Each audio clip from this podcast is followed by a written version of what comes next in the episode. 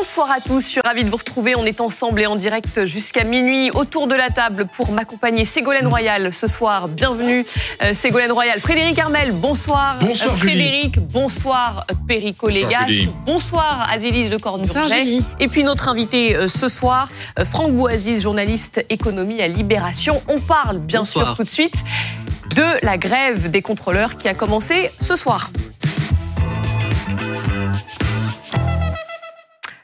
La, grève des contrôleurs qui a donc débuté ce jeudi soir. Normalement, vous avez été prévenu par mail ou SMS si vous êtes concerné, mais ça reste la galère pour le million de passagers euh, prévus ce week-end dans les gares. On va regarder un petit peu les, prévisions. Un TGV Inouï sur deux, un TGV Ouigo sur deux et un Intercité euh, sur deux. Euh, voilà pour les prévisions de trafic tout le week-end hein, jusqu'à dimanche soir. On va tout de suite aller retrouver David Dunal. Euh, Vous êtes gare de Lyon. Est-ce que vous avez commencé à voir, vous, des perturbations? Oui, il y a quelques perturbations. Alors déjà, euh, au niveau des gares parisiennes, on peut constater qu'il y a des perturbations au niveau des intercités de nuit. Vous savez, c'est les trains de nuit, par exemple, train euh, de nuit pour Nice, train de nuit euh, pour aller du côté de Perpignan. Eh bien, ils sont annulés cette nuit. Ils ne circulent pas. Et puis ici, à cette gare de Lyon, on a croisé des voyageurs, à la fois qui viennent prendre un train, mais aussi qui sont en train d'arriver et qui nous expliquent leurs galères, qui ont dû changer de billet pour pouvoir prendre un train aujourd'hui parce que leur train qui était initialement prévu demain ou après-demain a été supprimé. Écoutez-les, c'était tout à l'heure. J'espère que le train que je vais prendre va pas être annulé. Euh, et voilà. Mais bon, euh, il y a beaucoup de gens qui peuvent pas faire grève. Euh, donc je pense qu'il y en a qui profitent beaucoup de faire grève. Alors que moi, je suis pas tout à fait d'accord. Ras-le-bol. Ras-le-bol. Ras-le-bol. J'arrive de Vannes où j'étais pour le travail et où je pensais prolonger pour le week-end. Mais mon train de dimanche était supprimé, ils étaient tous ou supprimés ou complets. Donc euh, je rentre chez moi, Aix-en-Provence, directement sans la pause bretonne. Vous avez entendu le ras-le-bol de euh, certains voyageurs. D'autres nous disent quand même soutenir euh, les revendications, des grévistes.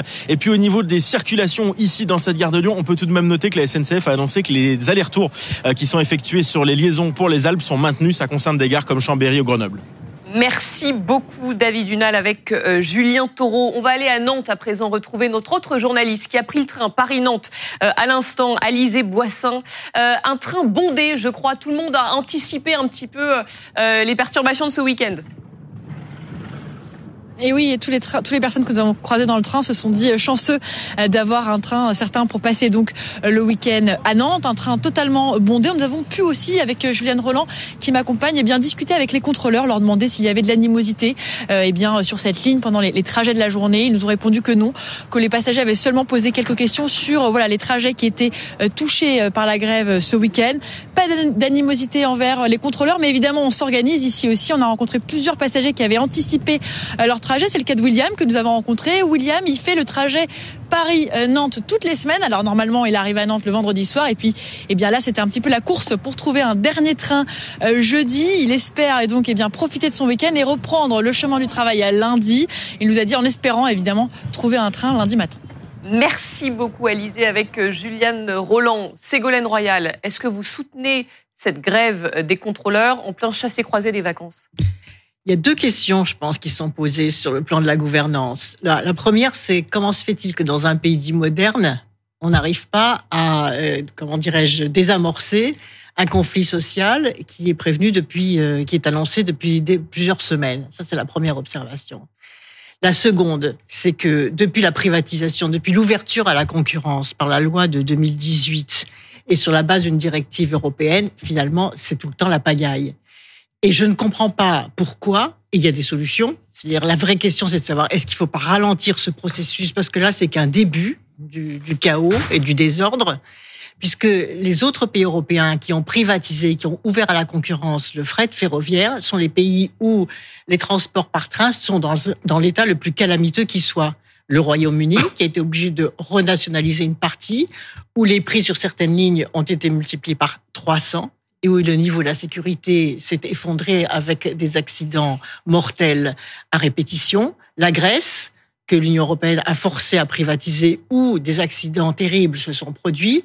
L'Allemagne, qui est revenue aussi en arrière sur ce processus Mhm. de, d'ouverture à la concurrence. Et donc, c'est la question fondamentale, c'est cette alerte qui est donnée aujourd'hui avec une grève euh, doit préfigurer, en tout cas doit entraîner une remise à plat des conséquences de l'ouverture à la concurrence. Alors, on va revenir sur l'ouverture à la concurrence. euh, Parce que c'est une des avant. conséquences. Hein. Parce que c'est l'une des, Eh ben oui, conséquences. que- Alors, on, on va y revenir. Je vous Oui, parce mais juste euh, avant. Juste un point, l'ouverture à la concurrence a exigé la suppression du statut de cheminot, a exigé des, euh, des embauches par CDD pour baisser les prix, a exigé une baisse des salaires, euh, a exigé la fermeture de 9000 kilomètres de, de lignes. Donc, euh, et chaque fois que la concurrence euh, a été ouverte, il y a eu une baisse de la sécurité, il y a eu une baisse du niveau des services, alors que tout le mantra euh, de, de l'idéologie libérale, c'est de Mm. dire on va ouvrir à la concurrence, ça va faire baisser les prix et augmenter la qualité de service. Et c'est tout le contraire qui s'est passé dans tous les pays qui ont fait ça. Et Donc, on en il faut- parlera. Il faut en Mais- tenir. Simplement, vous disiez aussi comment on n'a pas pu anticiper cette grève qui se préparait depuis, euh, depuis des semaines. Je me tourne vers vous, euh, Franck Boisise. Euh, on a d'un côté les syndicats qui disent euh, nous, on veut une revalorisation euh, de notre salaire, euh, en gros, euh, et des embauches pour atteindre deux contrôleurs par train. Et on a de l'autre côté la SNCF qui dit mais attendez, euh, c'est exactement ce qu'on a fait. On a augmenté les recrutements des contrôleurs et on vous a donné des primes. Qui dit vrai là-dedans? Un petit peu les deux, mais le fait est que une prime, c'est pas une augmentation de salaire, et là c'est un point d'affrontement entre la direction de la SNCF et les organisations syndicales, parce que les cheminots veulent, ce qui est assez légitime finalement, comme je crois tout ça est dans ce pays, notamment en ces temps d'inflation, euh, que leur salaire soit revalorisé. Sur cette question-là précise, le débat risque d'ailleurs de se corser, parce que dans dix jours, la SNCF va annoncer ses résultats, et de ce que l'on sait, ils vont être très très bons. Donc, s'ils sont très bons, les salariés et les cheminots seront encore plus enclins à redemander une revalorisation de leur salaire. On, a d'ailleurs les chiffres de 2022 des bénéfices à la SNCF de 2,4 milliards d'euros. Et l'argument des contrôleurs, c'est de dire faut partager un petit peu le gâteau, quoi. Oui, mais la, la dette qui a été payée par le contribuable. Oui, Mais parce que le contribuable a, a Mais remboursé la dette de la comme vous le dites SNCF. très justement, elle a été payée par le contribuable, donc euh, ne la faisons peut-être pas payer par les cheminots. Oui, mais enfin, on a déjà payé. Enfin, c'est-à-dire que c'est euh, partagé de. Oui, il y a des bénéfices, mais enfin, on a annulé la dette. Enfin, on a annulé. Enfin, a L'État, a payé. L'État a payé. a renfloué la SNCF. Mais, mais l'État a renfloué une entreprise qu'il détient à 100% et à laquelle il a demandé de contribuer massivement à l'aménagement du territoire en ouvrant des lignes qui irriguent tout le pays. Ouais. En tout cas, cette grève, euh, rarement elle a été aussi peu soutenue. 27% seulement de la population porte un regard favorable sur ce mouvement des, des contrôleurs. C'est d'ailleurs, c'est l'Institut ELAB qui donne ce chiffre, c'est le, le plus bas niveau jamais mesuré par, par- pour une grève par, par cet institut-là. Il y a une précarité sociale, Julie, tellement plus terrible que celle-là, que les Français se disent, certes, toute revendication est légitime et on comprend les cheminots. Mais il y a tellement de gens qui sont dans une situation encore plus précaire, qui ne revendiquent pas, qui ne peuvent pas faire la grève, qu'effectivement, à un moment donné, il y a un, phénomène de lassitude, ajouté au fait que la grève tombe en période de vacances, et que là, les familles des gens, en tout cas des gens défavorisés, des modestes, les autres prendront toujours un taxi, de l'avion, il y aura toujours une solution. Il y a des images qui sont trop chocs. Aujourd'hui, on a vu avec le Premier ministre cette agricultrice au bord des larmes. Euh, voilà, euh, la, la pénibilité, euh, euh, le travailler le week-end, etc. euh, on sait très bien comment ça se passe pour les agriculteurs.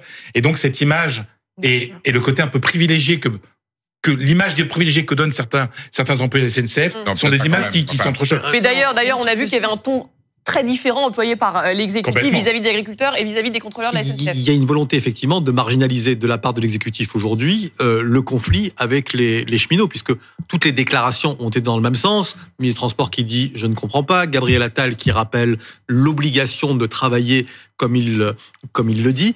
On est très différent d'un conflit qui était similaire il y a juste un an. En décembre 2022, les contrôleurs sont mis en grève un petit peu pour les mêmes raisons. Et le conflit s'est arrêté juste avant euh, les fêtes de fin d'année. Et à cette époque-là, si on regarde les sondages, euh, le soutien de la population était quand même plus important. Alors c'est vrai que ça tombe dans une période euh, de vacances. Oui, Qu'est-ce qui explique d'ailleurs cette chute alors du soutien de la population? C'est parce que c'est une lassitude que ça se parce répète que c'est sans doute c'est une autre période, c'est une réédition Et de ce conflit. elle elle ça n'est qu'une seule catégorie de cheminots, et donc ceci mis bout à bout explique le sondage ELAB auquel vous avez fait référence.